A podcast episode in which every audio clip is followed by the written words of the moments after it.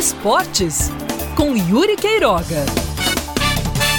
A diretoria do Botafogo se posicionou sobre ter pesquisado ou não o Argel Fux. A versão oficial é de que não houve contato com o treinador que no ano passado saiu do CSA para o Ceará e por muito pouco não foi rebaixado para a segunda divisão do Brasileirão.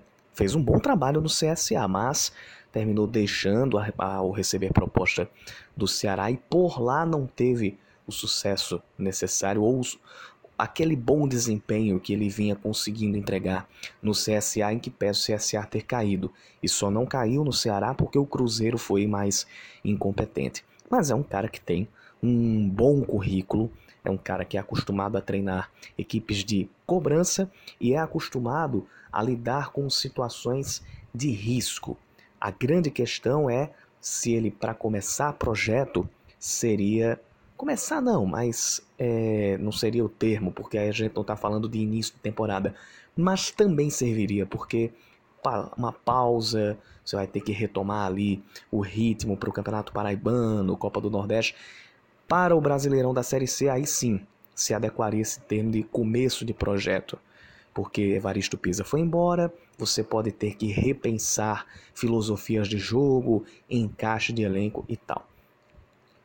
Considerando que não tenha havido contato com a Geofux e considerando também que o perfil que a diretoria busca para um treinador para a volta do futebol brasileiro no Botafogo seja de um técnico com experiência em acessos da Série C para a Série B, uma coisa que deve ficar também na cabeça da diretoria é a grande grita da torcida e de parte até da diretoria mesmo era a postura mudada do técnico Evaristo Pisa. O Pisa, quando chegou em 2018, ele trouxe ao Botafogo uma filosofia de um time ofensivo, propositivo, time que mordia, sempre jogando em casa, sempre jogando fora, não era um time reativo que jogava com a bunda na parede.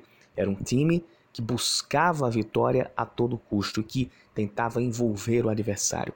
Assim, o Botafogo saiu de uma briga contra o rebaixamento e quase subiu para a Série B em 2018, e assim o Botafogo foi vice-campeão da Copa do Nordeste em 2019. Mas Evaristo Pisa terminou mudando essa forma de jogo com o passar do tempo e ela começou a não dar resultado, não dar liga com o perfil que o elenco tinha e com a maneira que o Botafogo estava jogando. E isso começou a desgastar desde o ano passado a imagem do Pisa no Botafogo. E tudo isso culminou com a saída dele um pouco antes da parada pelo coronavírus. Quem entrar precisa saber que um mau costume, não sei se dá para dizer mau costume ou costume apenas, foi implantado na primeira metade da participação de Evaristo Pisa no Botafogo. O torcedor se acostumou com aquele time que vai para cima, aquele time que procura briga, aquele time que agride o adversário, que quer chegar a qualquer momento para cima para fazer os gols, para não dar chance para adversário. E ele vai ter que pensar, pelo menos em primeira análise, em encaixar o seu estilo de jogo nessa filosofia.